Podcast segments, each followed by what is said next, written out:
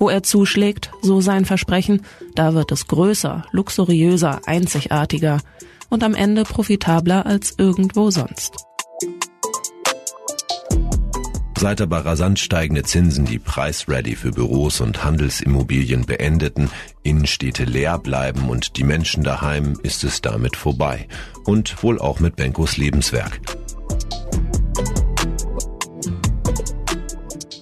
Benko, das ist René Benko. Sein Lebenswerk trägt den Namen Signa und ist seit kurzem insolvent. Okay, Signa, das sagt jetzt vielleicht nicht allen was, aber jeder kennt Galeria Karstadt Kaufhof oder das KDW in Berlin. Diese Nachricht ist keine gute Nachricht für die Stadt. Niemand kann sich darüber freuen. Sagt Franziska Giffey, die Wirtschaftssenatorin von Berlin. Das ist auch keine gute Nachricht für alle Warenhäuser insgesamt in ganz Deutschland. Insofern ist die Situation sehr, sehr ernst. Dabei ist das hier nicht die Geschichte einer plötzlichen Pleite. Es ist die Geschichte eines Milliardärs aus Österreich, der viel versprochen hat, auch in vielen deutschen Städten.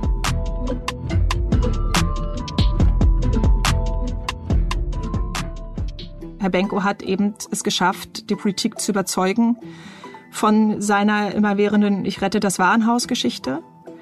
Und dieses Geld kann man sich im Prinzip abschwenken jetzt. Da ist sehr unwahrscheinlich, dass man davon überhaupt noch eine People wieder sieht.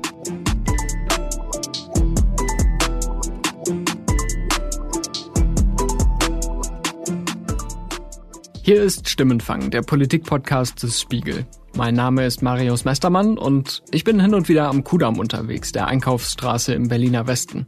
Zugegeben, da ist viel Kommerz, viel Luxus, aber manchmal ist es doch ganz nett da und vor allem auch ziemlich praktisch.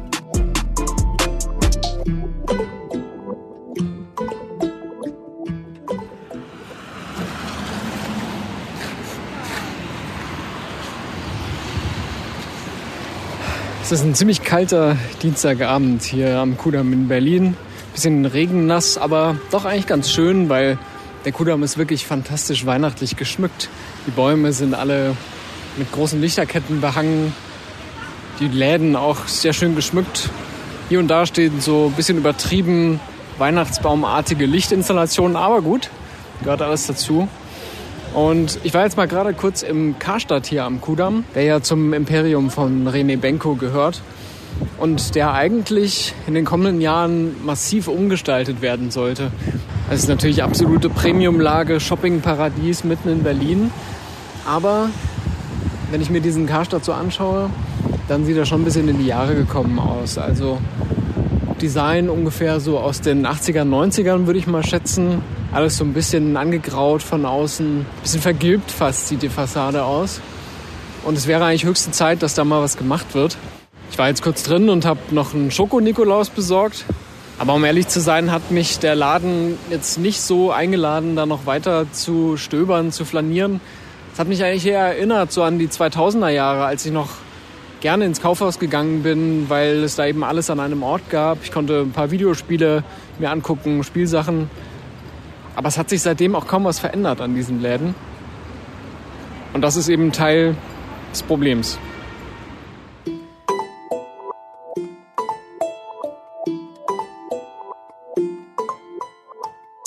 Jedenfalls die perfekte Umgebung für die Träume von René Benko. Hier am Kudamm wollte er zwei Türme bauen lassen, einer davon 134 Meter hoch. Höher als die alte Gedächtniskirche mit ihrer zerstörten Spitze und höher als das Hochhaus Upper West nebenan. Das gehört übrigens auch zum Benko-Imperium. Aber die Planung für die Türme, für das Kaufhausprojekt steht jetzt still.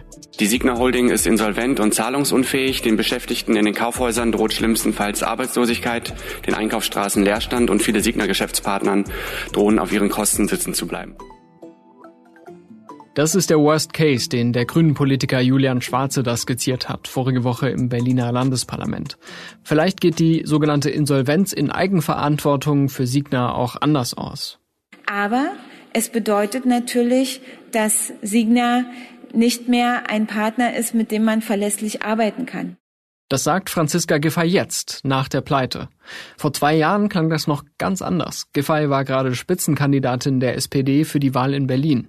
Und Siegner stellte seine Pläne für den Karstadt am Hermannplatz in Neukölln vor.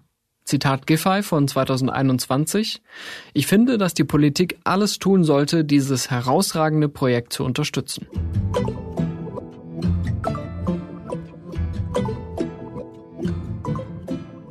Wir haben 2021 uns darüber gewundert, was das für ein Unternehmen ist, was da so in rasend schneller Geschwindigkeit so erstaunlich groß geworden ist. Das ist meine Kollegin Christina Gnirke. Sie ist Reporterin im Wirtschaftsressort des Spiegel und sie spricht natürlich von Signa und von René Benko. Bei diesem ersten Blick darauf sind bei uns schon auch gleich Fragen aufgekommen, die wir nicht so einfach beantworten konnten. Beispielsweise, wie kann es sein, dass man so eine wahnwitzigen Wertsteigerung hat, auch die Gewinne. Also wir sind ja gewohnt, auch die Daten durchzugucken. Man kam aber gar nicht so einfach an Daten. Und das hat uns schon einfach gewundert, weil solche großen Unternehmen haben ja normalerweise ja eine gute Investor Relations. Man schaut halt rein, man kann sich durch die Daten durchklicken, man kann Vergleiche machen, man, man hat recht schnell einen Eindruck und das war einfach bei Signa nicht der Fall und das hat uns ehrlicherweise sofort das Gefühl gegeben, hm, das könnte interessanter sein. Hat sich denn während dieser Recherche der Eindruck äh, verfestigt, dass das nicht so aufgebaut ist, nicht so läuft wie in einem anderen Großkonzern? Ja, in der Tat hatte man so das Gefühl, je mehr man reingeguckt hat, wurde eigentlich immer weniger klar. René Benko hat seine Immobiliensammlung 1999 gestartet. Heute gilt die Signa-Gruppe als größter privater Immobilienkonzern in Europa mit unzähligen Bürogebäuden, Hotels, Wohnanlagen, Kaufhäusern. Der Konzern hat hunderte Tochtergesellschaften. Ja, wirklich, hunderte selbst wenn man Zahlen äh, mal sich äh, aus verschiedenen Quellen organisiert hat und die dann mit vielleicht noch älteren zugänglichen Zahlen verglichen hat, hatte man den Eindruck, obwohl man quasi Bilanzen vor sich hat, doch nicht schlauer zu werden in allen Fällen. Wer sich für die Feinheiten der Buchhaltung interessiert, findet einen Link in den Show Notes. Aber kurz gesagt, für Außenstehende sind Benkos Geschäfte kaum zu durchschauen. Und das ist schon ungewöhnlich für so ein großes europäisches Unternehmen.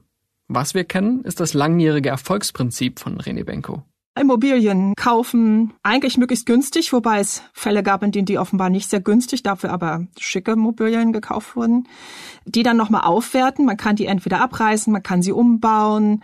Da gibt's alle Möglichkeiten und wenn die dann schön und schick gemacht sind, kann man sie entweder wieder verkaufen oder in den Bestand nehmen und dann muss man natürlich ordentliche Mieten generieren, wenn man sie im Bestand hält. Das heißt, man braucht eigentlich irgendwelche Unternehmen da drin, die, mit denen man ordentlich kräftige Mietverträge aushandelt, die hoch schießen. Verkauft man es, muss man eben einen ordentlichen Abschluss machen.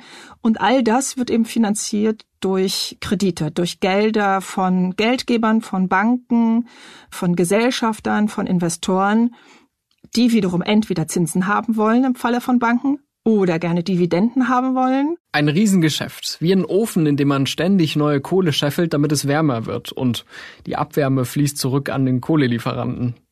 Okay, schräges Bild, aber weiter geht's.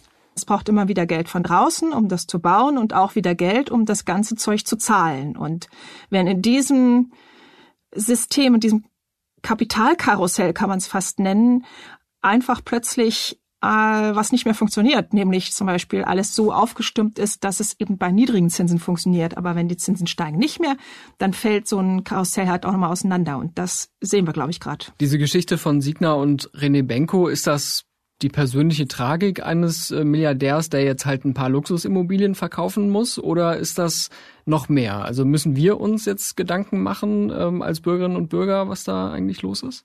Ich glaube schon, dass das nicht nur ein äh, Milliardärsthema ist, wo man ja sagen könnte, ach, was soll's uns interessieren? Es ist irgendwie ganz lustig anzugucken, ja, so eine so ein bisschen so eine Soap-Opera, die armen Milliardäre, die jetzt so ihre Millionchen da drauf gesetzt haben, so wie beim Roulette. Und jetzt haben sie halt auf schwarz gesetzt und rot war's, Mist.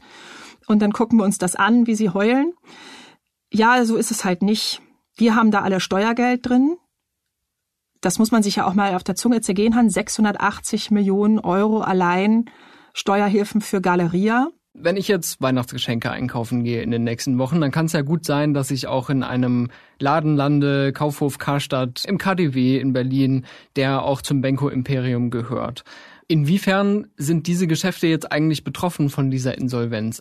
Die Signa besteht ja aus im Prinzip zwei großen Geschäftsbereichen. Das ist der Hauptbereich die Immobilien, die Immobilienentwicklung äh, kaufen, halten oder wieder verkaufen. Und der zweite Teil ist grob gesagt das Handelsgeschäft. Dazu gehören die Galeria, die Luxuskaufhäuser KDW, das Alsterhaus in Hamburg, Oberpollinger in München, bis hin zu Selfridges in London, äh, Globus in der Schweiz. Dann gibt's noch ein bisschen Medienbeteiligung. Und wenn man jetzt die Retail, das Handelsgeschäft sich anguckt, dort hat die Gesellschaft äh, Gläubigerschutz beantragt im Zuge dieser Insolvenz der Signa Holding. Und das Unternehmen möchte damit sich auf einem, sag mal, geordneten Weg liquidieren. Das ist ein Beispiel für die verworrenen Strukturen bei Signa. Die Holding sitzt in Österreich, aber die Unterfirma mit den Kaufhäusern, die sitzt in der Schweiz.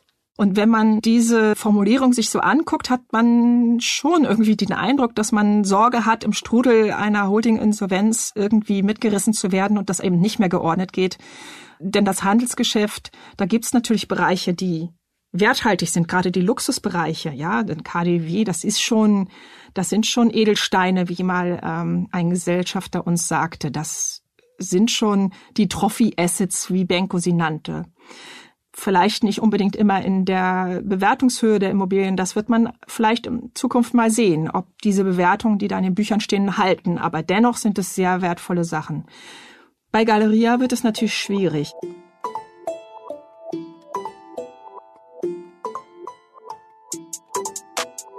Die Kaufhauskette hat viele Krisen hinter sich. Schon vor der Fusion von Karstadt und Galeria Kaufhof vor vier Jahren gab es immer wieder Verluste, Entlassungen, Schließungen von Filialen. Benko, der versprach das Gegenteil. Zitat von 2018, die Innenstädte haben eine goldene Zukunft. Kurzer Reality-Check in die Runde.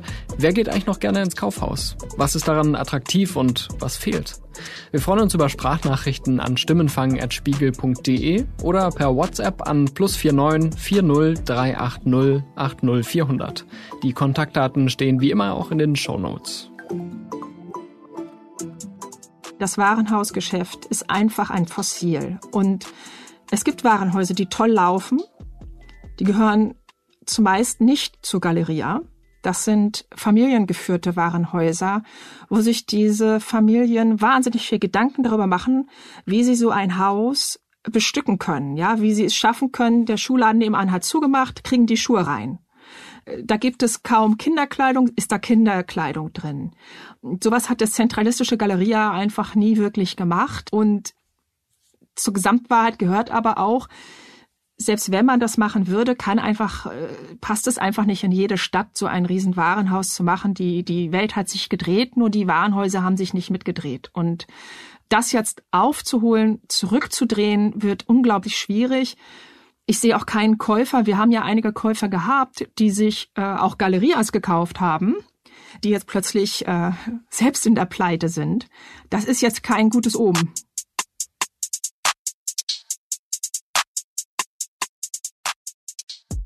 Kurz nach der Fusion von Karstadt und Kaufhof kam Corona.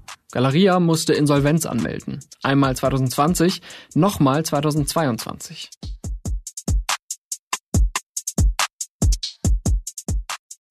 Aber man muss dazu auch sagen, es ist nicht nur die Corona-Zeit schuld an der desolaten Lage der Warenhäuser. In diese Erzählung gehört auch rein, dass Karstadt schon viel früher zu Signa gehörte. Und wenn man sich die Zahlen der Karstadt damals als Kaufhof übernommen wurde anschaut, dann hat man zwei Erkenntnisse. Die eine ist, das Karstadt-Geschäft lief auch noch nicht wirklich gut. Das Unternehmen war mehr als fragil, es gab keine starken Gewinne und es gab vor allem auch kein starkes Online-Geschäft. Und jetzt also ehrlicherweise das Online-Geschäft die Zukunft ist und dass man da aufgestellt sein muss, gerade als großes Unternehmen, ist jetzt keine Weisheit, die wir jetzt in diesem Jahr irgendwie errungen haben. Also das konnte man schon vor vielen Jahren wissen und erkennen. Und das war auch klar, es wurde nur nie wirklich investiert, weil sowas teuer ist. Wir kennen alte Investitionsplanungen von Kaufhof, die ja früher den Kanadiern gehörten, einer kanadischen Handelsgruppe, bevor sie an Signa verkauft wurden. Und dort gab es prognostizierte Sanierungszahlen. Was kostet es uns, den Kaufhof wirklich auf Vordermann zu bringen und vor allem das Digitalgeschäft? Das hätte 600 bis 800 Millionen Euro verschlungen. Wow. Okay. Das liegt schon ziemlich lang zurück. Und die Erfahrung sagt, je länger du wartest, umso teurer wird's. Und das dann nicht nur auf Kaufhof zu rechnen, sondern auf Karstadt plus Kaufhof. Und jetzt addiert sich das alles nochmal richtig schön. Und ich weiß nicht, nach der Fusion hieß es, 600 Millionen Euro soll Galeria aus dem eigenen Geschäft, wohlgemerkt, finanzieren. Das heißt, erstmal muss das Geschäft laufen und dann kann es in den Online-Shop investieren. Mhm. Ich würde sagen, finde den Fehler. also möglicherweise ist ja, möglicherweise ist es besser, erstmal ins Online-Geschäft zu investieren und dann zu erwarten, dass ein Unternehmen in der Lage ist, die fortlaufenden Investitionen zu machen. Also ich mhm. glaube, das Ganze ist eben doch einfach mit heißer Nadel gestrickt worden und man hätte das auch alles erkennen können. Aber war das nicht immer das große Versprechen von äh, René Benko, der gesagt hat, hier mit großen Investitionen ermöglichen wir die Renaissance der Kaufhäuser und dann auch in der Pandemie gesagt hat, ja, ja, wenn erstmal die ganzen Lockdowns, Regeln vorbei sind, dann kommt erst recht unsere Zeit? Klar, so war das Versprechen und ich habe ihn 2019 erlebt bei der Industrie- und Handelsklammer in Berlin. Da sprach er darüber, wie er, äh, ja, wie er die Innenstädte rettet. Und auch da muss man sagen, er kommt wirklich wahnsinnig überzeugend drüber in der Art, wie er die Dinge sagt. Und wenn man dann loszieht hinterher und mal darüber nachdenkt, was er denn jetzt genau überlegt hat, denkt man sich, ja, aber was ist denn jetzt das Geschäftsmodell? Also wie rettet man das denn? Also da war dann die Rede von, ja, da Parkplätze braucht man in der Innenstadt, dann kommen in die Warenhäuser eben auch Parkplätze und die kann man ja auch vermieten und dann kommt das Service rein. Klingt ein bisschen wie der Traum vom All-Inclusive Warenhaus mit tollen Produkten bis hin vielleicht sogar zu behördlichen Dienstleistungen. Dann fragte mich ein Handelsexperte, mit dem ich mich oft austausche, hm, ist das jetzt denkbar, dass man Lust hat, wenn man ein neues Kleid kauft, dann schnell noch das Autoschild mitzunehmen, um äh, Autoservice noch mitzumachen? Oder andersrum, wenn ich jetzt mein Auto ummelden will, denke ich dran, dass ich mir noch meine Handtasche stöber. Ja, also so richtig passte es nicht, aber es war natürlich sehr schön, weil, wenn er ehrlich ist, die Erzählung und auch das ist ein Talent von ihm, passte ja in die Zeit.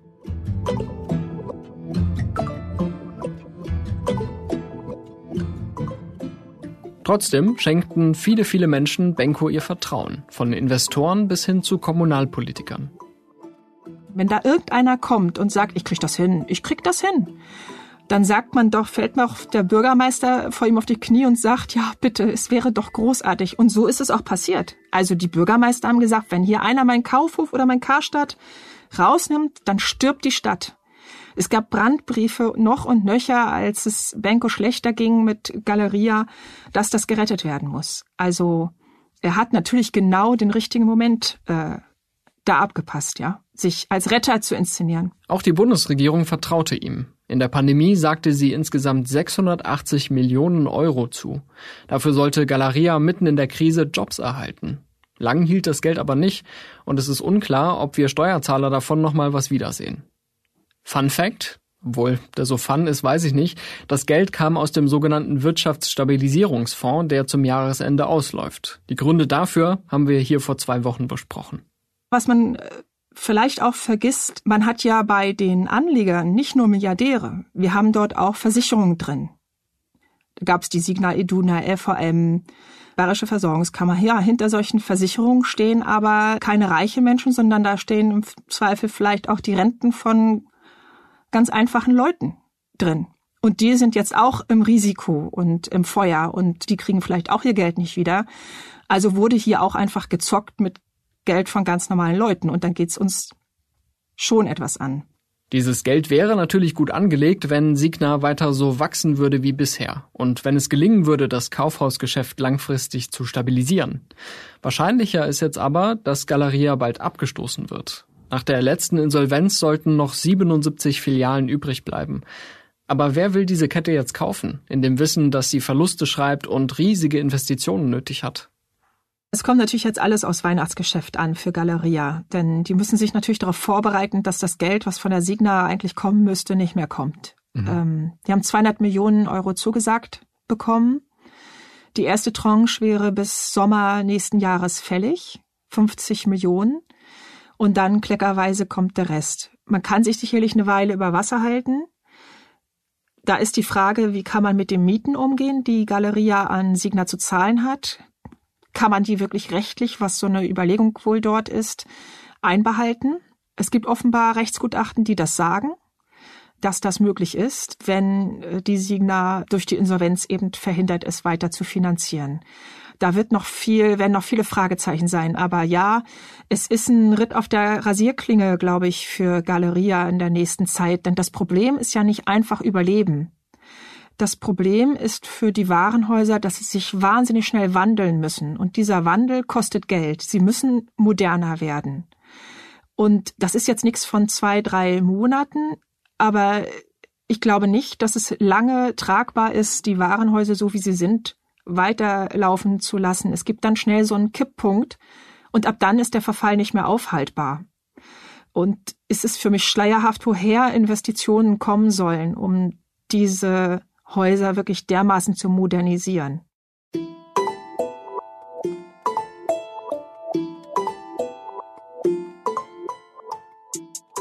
In Schieflage ist auch die Handelskette Sportcheck geraten. 34 Filialen in Deutschland stehen auf dem Spiel. Die Tochterfirma der Signa stand schon zum Verkauf in diesem Jahr, jetzt ist sie zahlungsunfähig. Unklar, ob die Übernahme durch die britische Frasers Group noch stattfinden wird. Und das ist alles schlimm genug, aber das Drama reicht über die Kaufhausbranche hinaus.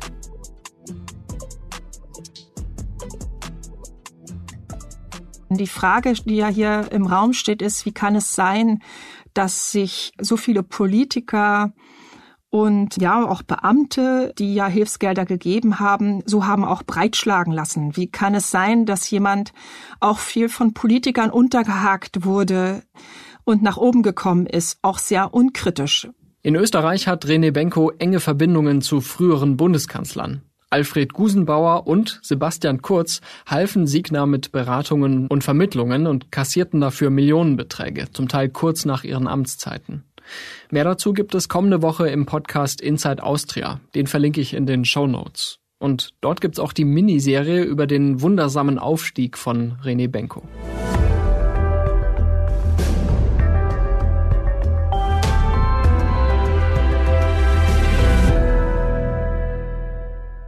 Wenn jetzt Milliardäre ihr Geld da reinspeisen, dann ist es okay, ihr Risiko. Aber dass alle so wie die Lemminge mitlaufen, da erwarte ich von der Politik schon auch noch mal eine kritische Eigenbetrachtung dessen, wie man mit diesem Geld überhaupt umgeht.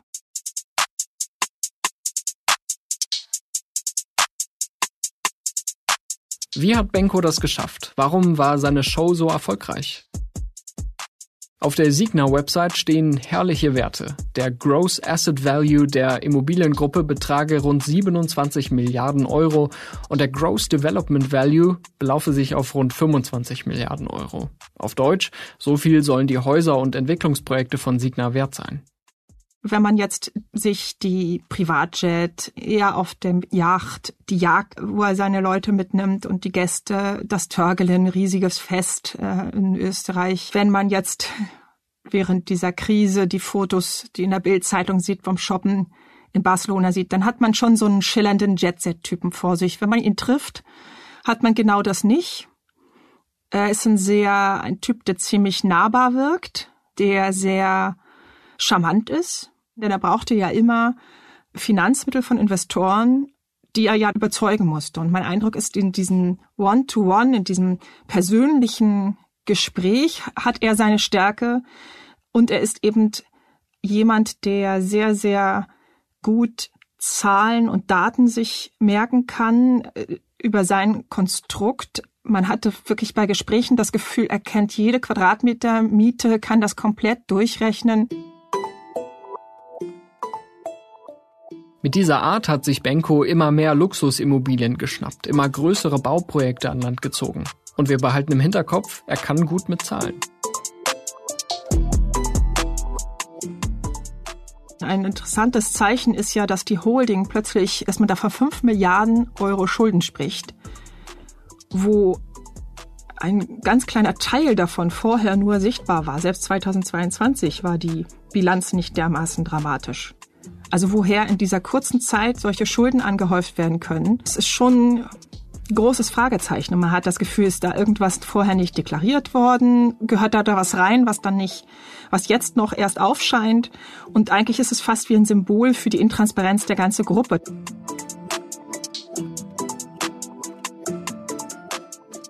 Selbst Geldgeber von Signa hätten Schwierigkeiten gehabt, an ausreichende Informationen zu kommen, das berichtet Christina.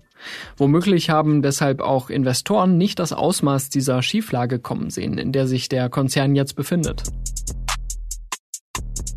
Ein System wie das, was Benko aufgebaut hat, das so auf Risiko ausgerichtet ist, das so an der Kante natürlich auch arbeitet, das sehr immer gern ans Limit gegangen ist, der auch mal Deals gemacht hat, äh, die anderen schon weggeschnappt hat. Die schnappt man ja nicht weg, weil man nichts auf die Waagschale wirft, sondern im Gegenteil, man wirkt sehr viel auf die Waagschale und das muss man auch erstmal wiederum hinten erarbeiten. Und wenn man das häufig tut, dann äh, ist das natürlich ein Risiko, wenn sich das Umfeld ändert.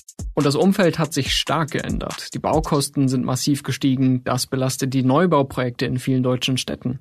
Und die Zinsen für Kredite sind auch nach oben geschnellt. Das Kapitalkarussell schlingert und wie wir gehört haben, ist das nicht bloß ein Problem für reiche Investoren. Welche Einflussmöglichkeiten haben denn kommunale Verantwortliche auf zum Beispiel so eine Planung in der Innenstadt? Also wenn jetzt der eine Investor oder der eine Besitzer so ein Kaufhaus an den anderen verkauft, ist das doch erstmal ein Privatgeschäft, oder? Ja, das ist es. Aber äh, Stadtplanung ist nicht ausgeliefert. Es gibt stadtplanerische, sag ich mal, Grenzen, die vorgegeben werden.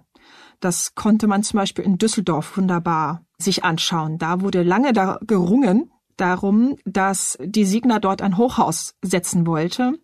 Und die Stadt Düsseldorf hat sowas wie ein, ein Stadthorizont, wo sie sagen, höher geht nicht als. Und diese Höhe wollten sie eben nicht. Und es wurde sehr gerungen, es wurde eben auch mit einer, ich finde, so ein bisschen geiselhaft, Faustpfand kann man es nennen, gearbeitet. Wir haben ja hier den Kaufhof, wir haben ja hier den Karstadt, das haben wir in mehreren Städten beobachtet. Ja, ja, eigentlich müssten wir den ja schließen, aber wenn wir jetzt hier das Hochhaus bauen könnten, dann könnten wir den ja im Gegenzug offen lassen.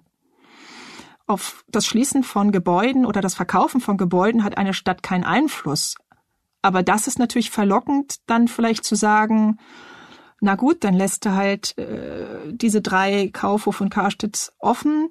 Dafür kriegst du hier Baurecht. Und das ist in Düsseldorf nicht passiert, aber in Berlin sehr wohl ist man eben da auf den Leim gekommen. Das war schon unser Eindruck, dass irgendwie auch diese ganze Galeria-Rettung, dieses Kaufen der Kaufhäuser eigentlich so eine Art Pfand war. A, Deutschland politisch in die Hand zu kriegen, dicht an die Politiker zu kommen, die ja ihre Warenhäuser retten wollen und gleichzeitig äh, die Immobilien wertvoller zu machen. Der Berliner Senat, also die Landesregierung, hat zum Beispiel 2020 einen Letter of Intent mit Signa unterzeichnet, also eine Absichtserklärung. Man wollte mehrere Karstadt-Filialen erhalten und sicherte gleichzeitig Rückendeckung für umfangreiche Bauvorhaben am Alexanderplatz oder am Kudamm zu. Das Dokument ist auf der Plattform Frag den Staat veröffentlicht und es lässt erkennen, wie Politiker offenbar in dem Glauben an eine Win-Win-Situation große Zugeständnisse machten. Und unser Eindruck war sehr bald schon äh, in der Recherche, die wir hatten dazu, dass es eigentlich gar nicht um die Warenhäuser geht, sondern dass es darum geht, dass in den Immobilien, die er da auch dann hatte und auch weiterverkauft hat, irgendwas drin ist und sei es eben ein älteres Warenhaus, damit die Miete läuft. Mhm. Diesen Vorwurf, den habe ich auch in den vergangenen Jahren immer wieder mal gehört. Also sei es zum Beispiel von Gewerkschaften, auch von äh, linken Parteien in der Regel, die sagen, ja, der ist doch eigentlich nur hier, um so heuschreckenmäßig die Immobilien sich aus der Innenstadt zu nehmen, dann ein bisschen aufzuhübschen und weiter zu verhökern. Also du sagst, da ist durchaus was dran an diesem Vorwurf. Wir haben ja gesehen, wie Immobilien verkauft wurden. Sie sind nach und nach weitergereicht worden. Und es gibt jetzt immer mehr Berichte auch darüber, dass Mieten stark gestiegen sind, dass Galeria deutlich höhere Mieten zahlen musste. Wir haben auch selbst bei nobleren Häusern, nicht Galeria, bei der Luxussparte gesehen, dass dort Mietsteigerungen schon eingepreist worden sind in die Immobilienwerte. Also das ist fast schon klarer strategischer Bestandteil auch gewesen des Gesamtkonzepts. Das ist jetzt vielleicht einmal auch nicht schlimm. Es ist dann natürlich ein Problem, wenn es überrissen ist und wenn es eigentlich dazu führt, dass das Warenhausgeschäft eben nicht gerettet wird, sondern ausbluten muss, ja. Apropos Rettung, also in der Pandemie sind diese Kaufhäuser in extreme Schieflage geraten. Es stand zu befürchten, dass sie pleite gehen und zumachen müssen. Und das ist ja nicht nur ein Problem für Kundinnen und Kunden, sondern auch Mitarbeiterinnen und Mitarbeiter. Man hatte den Eindruck, die Bundesregierung hatte kaum eine andere Wahl, als diese Kaufhäuser zu retten, oder? Also mit diesen fast 700 Millionen Euro. Ja, ob man da eine andere Wahl hat, also ehrlicherweise, wenn man mal die Gegenseite sich anguckt, die vielen, vielen Händler, die es auch gibt, die eben nicht das Klumpenrisiko sind, einzeln, aber wenn man sie addiert, eben durchaus auf vielleicht genauso viele Mitarbeiter kommt wie Galeria. Diese vielen Händler, die ohne Hilfen ausgekommen sind, die vielleicht auch modernere Geschäftsmodelle schon haben und investiert haben, dann muss man ja auch sich fragen, ist das eine eine faire Behandlung? Ist das eine Gleichbehandlung? War das sinnvoll? Das ist vielleicht die eine Seite, dass man viele andere Händler eben nicht unterstützt hat. Und das ist einfach eine Tatsache, der man da auch ins Auge sehen muss. Bloß weil es groß ist, muss es nicht unbedingt das sein, wo wir als Staat sagen müssen, das muss man retten. Und eine ganz wichtige Sache, ich habe einfach das Gefühl, man hat sich auch über den Tisch ziehen lassen. Ich meine. Also die Bundesregierung hat sich über den Tisch ziehen lassen? Ja, denn man hat ja die Hilfen für das Handelsgeschäft gegeben. Benko hat, und das ist wichtig, abgetrennt davon sein Immobiliengeschäft. Man hat also überhaupt gar keinen Zugriff auf das Immobiliengeschäft als Sicherheiten. Und die Sicherheiten, die man sich hat geben lassen, das sind dann so Markenrechte rund um Galeria und das, was bei Galeria an Markenrechten sind. Das sind beispielsweise der Inhalt der Warenhäuser. Jetzt muss man sich vorstellen, wie wertvoll so ein T-Shirt von, übertreibt natürlich ein bisschen, aus dem Sommer, nächsten Sommer noch ist. Also, mhm. ja, das sind keine dollen Sicherheiten. 180 Millionen haben wir mal hochgerechnet, sind es etwa, die da diesen fast 700 entgegenstehen. Mhm man hat eben auch nicht darauf gepocht, und das hätte man, glaube ich, schon möglicherweise tun können, dass man gesagt hat, pass auf, du mit deinen Immobilien äh, da drin hast genauso einen Gewinn daraus, wenn die Warenhäuser stabil bleiben, ganz abgesehen von deiner Reputation. Wir können diese Hilfen nicht geben ohne genügend Sicherheiten, also muss deine Firma Signa uns auch Sicherheiten in Form von Immobilien geben. Für diese Größenordnung. Darauf hat man nicht bestanden. Ich bin nicht sicher, ich glaube, dass das möglich gewesen wäre. Das war übrigens noch die große Koalition mit Wirtschaftsminister Peter Altmaier, aber Olaf Scholz war schon als Finanzminister an dieser Rettung beteiligt. Und es ist nicht sein einziger Berührungspunkt mit dem Signa-Imperium.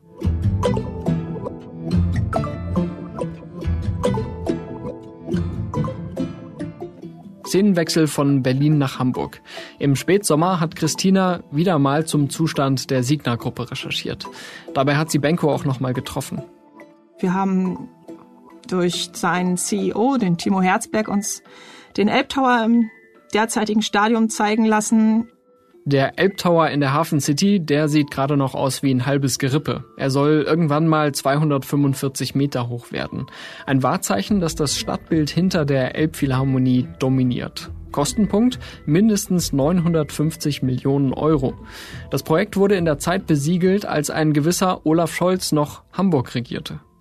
Mit diesem Entwurf wird das Kunstwerk Hamburg direkt bis an die Elbbrücken fortgesetzt.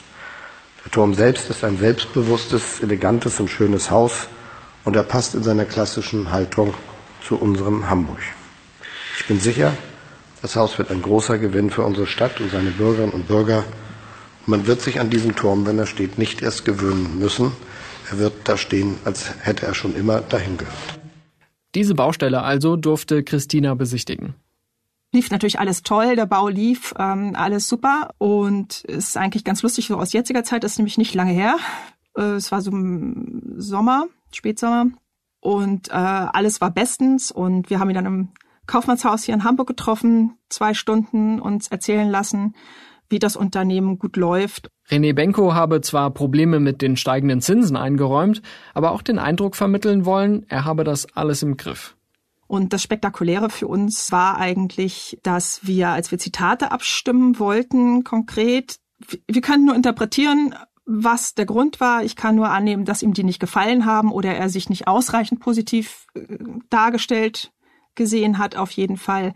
Nach Zusendung der Zitate hat er äh, erklären lassen durch seinen Anwalt, dass er alle Zitate, alle Fotos, wir hatten auch eine Fotosession, äh, zurückziehen möchte. Und er hat komplett zugemacht. Es war auch keine Kommunikation mehr möglich und das ist auch bis heute so. Auch der Elbtower in Hamburg hat eine fragwürdige Entstehungsgeschichte. Benko hatte sich das Grundstück in einem Wettbewerb mit anderen Bietern gesichert. Für 122 Millionen Euro bekam er den Zuschlag. Vorgesehen war zunächst oberirdisch eine Bruttogeschossfläche von 98.800 Quadratmetern. Längst aber haben Benkos Leute nachverhandelt, die Bruttogeschossfläche auf 122.000 Quadratmeter hochgejazzt. Allein die geplante Bürofläche wuchs um ein Drittel. Das zeigen offizielle Unterlagen der Stadt, die dem Spiegel vorliegen. Signa widerspricht, verweist statt der Bruttogeschoss auf die Nutzfläche des Elbtowers. Diese betrage 105.000 Quadratmeter. Man habe die Kubatur des Gebäudes weiterentwickelt, wie bei Vorhaben dieser Dimension üblich. Von Trickserei spricht Markus Schreiber, der für die regierende SPD im Haushaltsausschuss der Bürgerschaft sitzt. Das Grundstück sei für Signa de facto erheblich günstiger geworden. Auf die Quadratmeter gerechnet hätten die Mitbewerber zuvor mehr geboten. Signa habe ein Drohpotenzial gegenüber dem Senat, sagt der SPD-Mann, weil Benko zahlreiche Immobilien in der Stadt besitze, darunter das zentral gelegene Einkaufszentrum Alster Arkaden. Auch wenn der Senat dies bestreitet, das Rathaus müsse Rücksicht nehmen, so Schreiber. Seit einem Monat stehen die Bauarbeiten nun still. René Benko hat sich als Beiratsvorsitzender von Signa zurückgezogen. Das war noch so eine merkwürdige Konstruktion in seinem Imperium. Bleibt die Frage, was jetzt aus Bauprojekten wie dem Elbtower wird, die eigentlich die deutschen Innenstädte veredeln sollten. Diese Baustellen liegen zur falschen Zeit still. An sich hätte man wahrscheinlich sagen können, das ist jetzt ein super Fest für andere Projektentwickler, die jetzt äh, tolle Aufträge an Land kriegen, weil so ein großer Fisch wegfällt und die sich jetzt einen Reibach dran machen können. Das Problem am Reibach machen ist, dass ja jemand das bezahlen muss. Und da äh, steckt der Hase im Pfeffer, weil natürlich durch den Signa-Verfall sind alle Finanziers, vor allem natürlich auch die Banken, die das finanzieren müssen, noch vorsichtiger mit Sicherheit geworden, noch zurückhaltender. Die Zinslage entspannt sich jetzt ja auch nicht dramatisch, ist ja nicht irgendwie ein äh, großer Rückgang der Zinsen zu sehen so dass ja einfach das Risiko total groß ist, dass die Dinger erstmal stehen. Alle Großstädte haben riesige Löcher und das Schlimmste für sie ist es fast immer in der City. Es ist immer große Dinger mitten in der Stadt und das ist natürlich kein Witz für die Stadtplaner.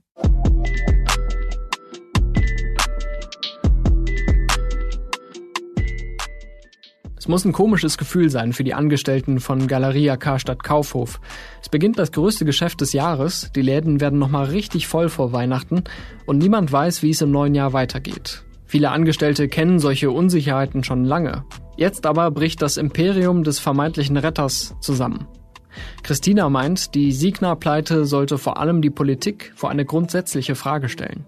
Müssen wir uns einfach auch andere Regeln auferlegen, wann wir Unternehmen helfen, bei aller Verständnis für die Mitarbeiter und Angst vor Jobverlust ist natürlich die Frage, ist es nicht manchmal besser, mit anderen Mitteln und mit softeren Mitteln zu helfen?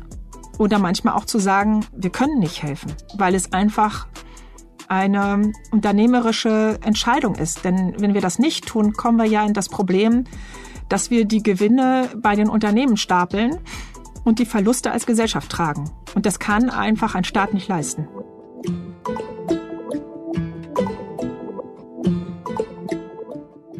Das war Stimmenfang, der Politik-Podcast des Spiegel. Wir freuen uns über eine Bewertung bei Spotify, Apple Podcasts und Co. und über Feedback per Mail an stimmenfang.spiegel.de. Kommende Woche geht die Benko-Saga dann bei unserem Podcast Inside Austria weiter. Würde ich vorsorglich schon mal abonnieren, um die Folge nicht zu verpassen.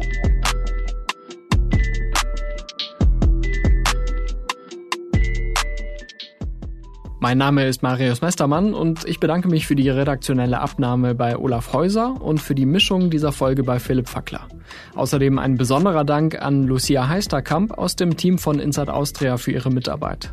Unsere Musik kommt von Soundstripe und von Davide Russo. Wir hören uns nächste Woche wieder. Es ist ja immer genug los.